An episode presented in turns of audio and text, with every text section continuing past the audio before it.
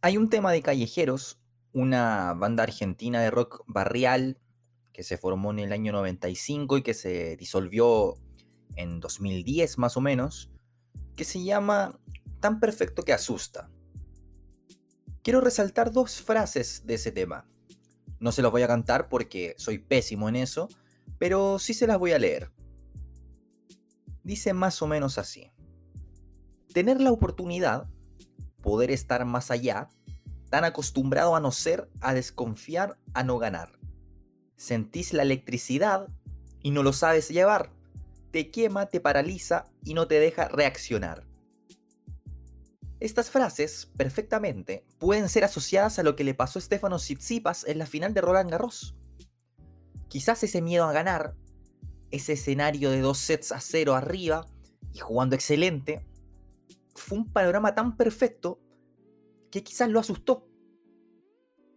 Aunque también quiero hacer una precisión. Más bien una felicitación al griego, porque salió a jugar un partido minutos después de enterarse del fallecimiento de su abuela. Yo no sé cuántos de nosotros podríamos estar preparados mentalmente, psicológicamente, para hacer nuestro trabajo con una noticia así.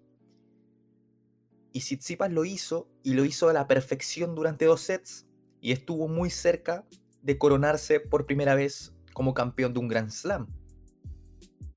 Cerrando ese paréntesis y volviendo al título del tema de callejeros, ese tan perfecto que asusta también podría ir dirigido desde otro punto de vista a Novak Djokovic. Porque el tipo da la sensación de eso, que su tenis, su mentalidad y lo que es como competidor es tan perfecto que asusta. Se mete en el partido estando 0-5, ganando ese primer game, cambia de táctica, se da cuenta cuándo cambiar y es para mí uno de los jugadores más cerebrales que he visto. Yo no sé qué otros jugadores me pueden dar la sensación de meterse en el partido estando 0-5 abajo o 1-5 abajo. ¿Cuántos más? ¿Nole? ¿Rafa? ¿Roger en menor medida? Que quizás, entre comillas, tira un poquito el set, pero se reinicia, reinicia su cabeza, se resetea y va al otro y lo pelea y te lo gana. Pero volviendo a Nole, asusta tanto, básicamente porque sus récords no tienen sentido. Porque el tipo te mete un winner después de 25 tiros para quedar match point y porque a pesar de estar 0-2 en sets, nunca da la sensación de que está perdido sabes igual que está lejos de que pierda.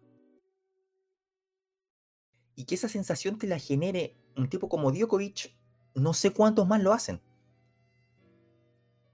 Porque por eso su juego, su mente y su gen competitivo son tan perfectos que asustan. Soy Rodrigo Huerta y sean bienvenidos a la Huerta del Tenis. Antes de empezar con el análisis, eh, me gustaría hacer una acotación respecto al nombre de este podcast. Y es básicamente contarles que lo hice o lo pensé en honor a mi padre, a mi querido viejo Jaime, eh, y porque también pensé y quise em, jugar con el apellido y su concepto. En una huerta uno encuentra de todo, ¿no? Uno puede sembrar, uno puede cosechar, lo que quiera, y acá justamente es lo que quiero hacer y lo que vamos a hacer como comunidad. El semillero o el concepto de semillero va enfocado al, tenis, joven y a, todo lo que tenga que ver con promesas, con circuito de menores, con el análisis de, de, la situación en general de los juniors, etc. Y la cosecha van a ser los consolidados. En este momento estamos hablando de Djokovic, tocamos también un poquito a Nadal y a Federer. Tsitsipas también es un consolidado. Y dentro de ese paquete de cosas que, quiero abordar están las historias de los jugadores que ya están consolidados y que ya están metidos. Y varias perlitas más, o sea, efemérides en, cosas muy a veces random quizás, y también como apelar a la participación de, los auditores y, de la gente que apoya eh, desde el momento en que al menos por Twitter pregunté si les parecía una buena idea hacer algo así. Eh, los quiero, quiero que sean parte de, este trabajo. Ya cerrando con esto, vamos a partir con el análisis de lo que fue el fin de semana, el, viernes y el domingo, eh, la actuación de Nole. Porque, a ver, ese mismo viernes, cuando Nole ya le gana la final, la semifinal, perdón, a Rafa, em, sentí la necesidad de escribir una columna para el diario As, donde trabajo. Porque después de esas cuatro horas y algo que jugaron em, Nole y Rafa, como que no, no podía entender lo que había visto. ¿Por qué? Porque de verdad siento que ya no es tenis lo que hacen. Es otra cosa que no sé cómo explicarla, no sé cuál concepto utilizar, no sé cómo describirlo, porque es, es insólito, llega a ser absurdo lo que hacen. Porque como decía en esa misma columna, para mí el tenis es el error, el error, el error, la frustración, em, tener preparado el revés de, a dos manos, y cuando la pelota te viene encima, que por tu cabeza pase un pensamiento de, cambiar a un slice y al final el tiro no es ni funifa. Y un festival de doble faltas cuando vas a jugar con tus amigos, eh, cuando ves a gente del club que quiere romper la raqueta o cosas como... Para mí eso es el tenis. Pero lo que hacen estos tipos no, no tiene sentido. No, es, es insólito, de verdad llega a ser hasta frustrante a veces verlo, porque cuando uno va a jugar y dice, ya tengo una raqueta, tengo unas zapatillas, voy para la cancha, lo que sea, pero no voy a poder hacer nunca lo que hacen ellos. O sea, ese festival de ángulos que empezó a desarrollar Novak Djokovic en el momento que se da cuenta que lo puede empezar a machacar a Rafa por el revés cruzado, o por el lado del revés más bien del español, fue la perfección. ¿Para qué decir ese tercer set que se van a tiebreak y es donde para mí termina el partido? Em, casi dos horas, una, más de una hora y media jugando y a un alto nivel y tuve de todo. Para mí, de verdad, no recuerdo un, un set, un set completo de ese nivel. Porque no, no sé si hay registros. Porque, por ejemplo, uno puede pensar, no sé, en la final de Wimbledon 2008, puede pensar en Australia 2012, puede pensar en Wimbledon 2019, 2018, em, puede pensar en muchas, muchos partidos épicos, pero yo no sé si en esos partidos épicos todo un set fue épico, como lo que pasó ese día, el viernes. Ya después, con la volea que pierde Rafa y que para mí es el punto que ya decide todo, llega la, final y en la cual, debo ser sincero, no tenía ninguna expectativa a lo que podía hacer Stefano Tsitsipas. Pensé que le podía pelear el primer set y ya después no le iba a ganar en sets corridos. Pero bajo ningún caso creí que podía llegar a 5 sets. Y menos que no le tuviese que trabajar tanto para dar vuelta un 2 sets a 0 no voy por el análisis simplista de decir, no, pecho frío, Tsitsipas, no sé qué. Em, yo no puedo considerar pecho frío un tipo que se enfrenta a un integrante del top 3 histórico del tenis mundial, eh, porque estos tipos te hacen creer de que un 0-2 para ellos es perfectamente remontable yo creo que Djokovic nunca creyó que iba a perder ese partido, a pesar de estar 7-6, 6-2 abajo. El partido cambia lógicamente cuando logra ese game eterno, eh, la devolución, para ponerse 3 1 en el tercero, y ahí ya se mete por completo. Pero no. Nunca sentí la, la sensación, valga la redundancia, de decir, no, está, no, está perdido. No, para nada. Porque estos tipos te llevan a pensar así.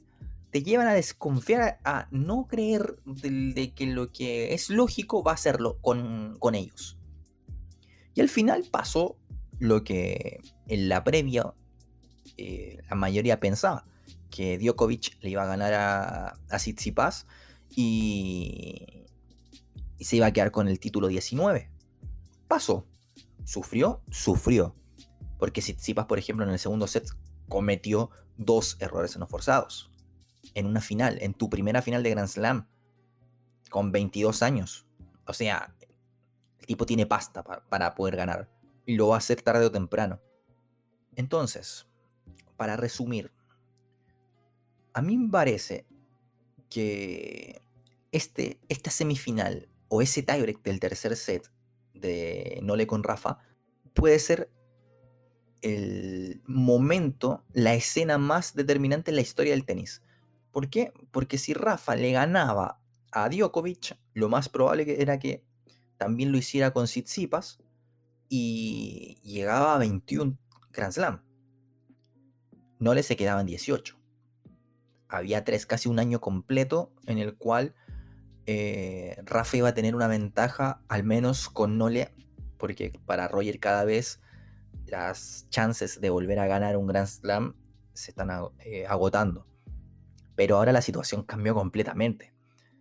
De potenciales tres de diferencia, ahora hay uno y en un par de semanas más pueden estar todos igualados, un triple empate en 20, porque Djokovic es el favorito para ganar Wimbledon. Y Djokovic probablemente también sea el favorito para ganar el US Open. Y Djokovic es el favorito para ganar el Abierto de Australia 2022. O sea, podría ser el Golden Slam y meter un quinto como por si acaso. Y si no hubiese tenido ese incidente con la jueza de línea de el US Open 2020, probablemente serían seis seguidos. Es un animal y para mí va a ser el mejor de la historia, va a romper todos los récords. Que una cosa es que no se ha querido, una cosa es que no tenga la, estética que tiene Roger, eh, pero el tipo va a romper o va camino a romper todos los récords y eso es innegable. Te, caiga bien o te caiga mal. No, no se puede juzgar por eso. Porque de partida no juega para agradarle a la gente. Él juega para ser el mejor y está muy cerca de serlo.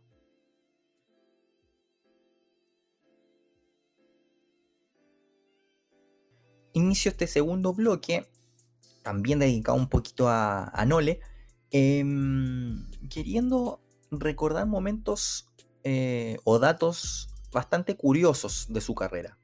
Por ejemplo, yendo al archivo, literalmente a lo primero de lo primero, me encontré con que el primer sudamericano que enfrentó a Novak Djokovic en el profesionalismo fue Francisco Costa, un brasileño que mm, después no hizo una carrera tan destacada, pero que sí se dio el gusto de endosarle el primer 6-0 en la carrera de Djokovic.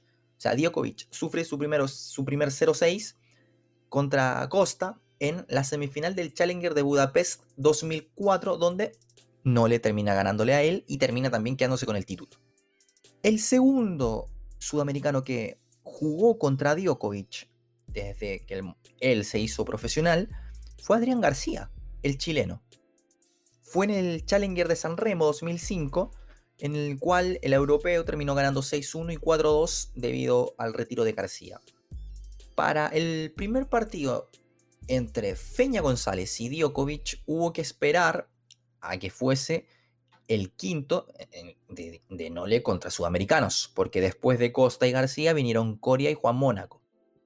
Fernando González le gana a Nole en la primera ronda de Cincinnati 2005 por 3-6, 7-6, 9-7 en el tiebreak y 6-4.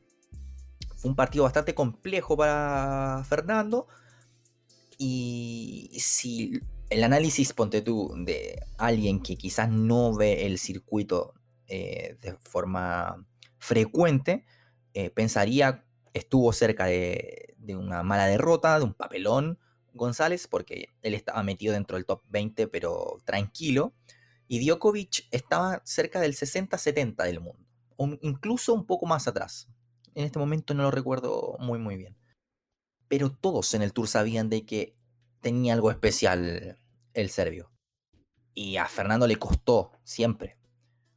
Sin ir más lejos, después, al año siguiente, en 2006, en la segunda ronda de Roland Garros, Feña, que estaba muy bien preclasificado, termina perdiendo en esa segunda ronda contra Djokovic 6-4, 6-1, 3-6, 4-6 y 6-1. Nole llega a su primer cuarto de final de Grand Slam, pero cae por retiro ante Rafa Nadal en cuartos. Fue doble 6-4 hasta que eh, Djokovic dijo basta y Rafa terminó pasando a la semifinal de aquel torneo. Nole en ese Roland Garros era 63 del mundo y saltó al 40. Fue como el torneo bisagra para empezar ya a meterse eh, dentro de, los grandes. Después, eh, el otro chileno que lo pudo enfrentar fue Nico Mazú. Y fue en, la primera, en el primer título, en la primera final de ATP de Djokovic.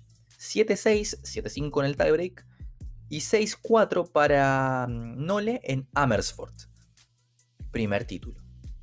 Luego, Fernando González dejó el historial a su favor contra el Balcánico en los cuartos de final del Masters 1000 de Madrid. 7-5, 5-7 y 7-5 fue para Gonzo. 2007 ya hay otro Djokovic.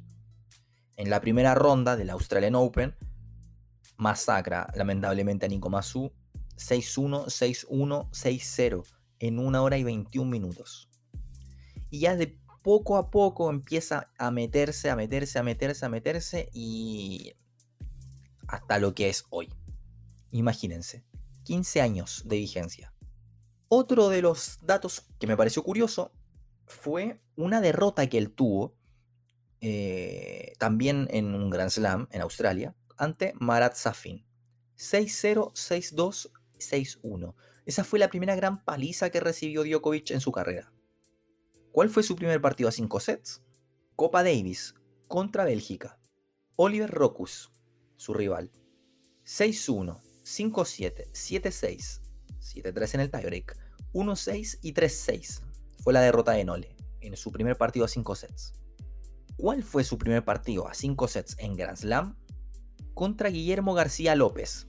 3-6, 3-6, 7-6, 7-5 en el tiebreak, 7-6, 7-5 otra vez en el tiebreak y 6-4 en el quinto para Nole.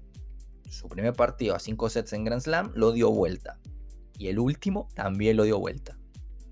El primer duelo contra Roger, por ejemplo, fue en Monte Carlo 2006, en la primera ronda. Tuvo que batallar Roger para ganarle 6-3, 2-6 y 6-3 y así avanzar a la segunda ronda.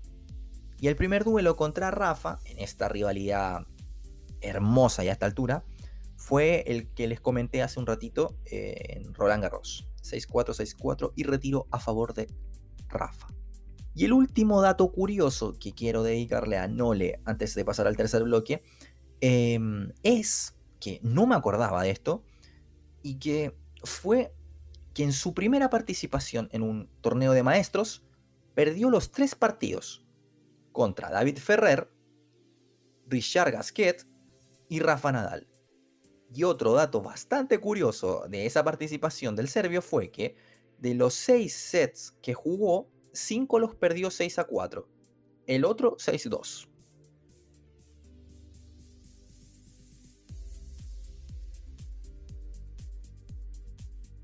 Ya cerré el tema Djokovic en el bloque pasado y ahora quiero hablar un poquito del Aletavilo.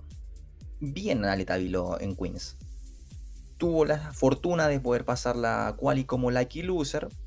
Y su primera ronda era un desafío bastante complejo, dado que Aslan Karatsev es sin dudas la revelación del año. A pesar que su carrera en pasto es casi nula, lo mismo con con Ale, pero no deja de ser el 24 del mundo. Decepcionó Roland Garros, decepcionó Roland Garros. Pero hay 150 puestos de diferencia prácticamente entre los dos y durante el primer set eso no se notó. Si maneja una regularidad como con su servicio, con, con ciertos golpes eh, que son claves para el pasto, ojo con Tabilo más adelante, más a futuro en, los torneos de, esta superficie. Porque me dio la sensación durante el primer set y el, hasta el 4 a 4 del segundo que su servicio le corrió pero muy, muy, muy bien. No por nada, eh, Karatsev recién tuvo su primera chance de break cuando se puso 0-40 en el 4 a 4 del segundo. No por nada también Tabilo eh, levantó varios 0.30, alguno que otro 15.30, para después ganar bien su, servicio. Y otra cosa eh, que me gustó dentro de hasta donde podemos analizar el partido donde compitió de igual a igual el chileno, fue su bloqueo con Slice. Me encantó por momentos. Pelota baja, muy cercana, cercana a la red y con un pique muy, muy bajo que se complementó perfecto para los intereses del Nacional con eh, la nula movilidad de piernas que presentó por momentos el ruso. Karatsev en un momento pensó que solamente con soltar el latigazo que tiene de derecha era suficiente. Y fue justamente en ese momento en el que Tabilo logró dos breaks en el primer set. Fue justo. O sea, él aprovechó, metió la pelota en juego y que Karatsev hiciera el resto y está bien. Al final, eh, da lo mismo si uno mete 75 winners, que puede ser más espectacular, bla, bla, bla, lo que sea, porque juegas a ganar, arriesgas, todo bien. Pero si el rival te da unas ayuditas, o sea, bienvenido sea. Y también eh, tener en cuenta que en, un momento al final del primer set, Karatsev quemó mal, muy quemado terminó ese set, revolvió una bola no sé si todavía cayó o no. Em, pero jugó de igual igual. Pero justamente es lo que creo que le falta a Ale. Más, mayor consistencia. Lo mismo podríamos decir de Tomás Barrios, que la semana pasada en Kazajistán, em, el primer set que jugó contra Sisu Bergs fue muy muy bueno. Lo tuvo match point después al belga en el segundo, pero perdió el tiebreak. Y en el tercero perdió el partido. Y a la postre, Bergs jugó la final y la ganó. Cosas que pasan muchas veces en el tenis chileno. Podríamos hacer un recuento muchas veces eh, más adelante de, esta situación. De cuando eh, un, chileno tuvo match point a X rival y ese X rival después sobrevivió contra mm, el tenista nuestro y terminó ganando el título. Ha pasado muchas veces. Pero volviendo a Tabilo, em, se notó, hoy se notó que es un buen top 200, pero que le falta todavía ese pasito para poder eh, meterse un poquito más arriba. Primero para superar la barrera del top 150, eh, que todavía no ha podido. Ha estado cerca, pero va a ser un primer gran paso llegar a eso. Y segundo, poder mantener ese ritmo, porque justo decayó en los momentos más, o sea, en el momento más delicado del set, 4 a 4, y ahí Karatsev no lo perdonó. Y pasó arriba, en un ratito ya estaba 5-1.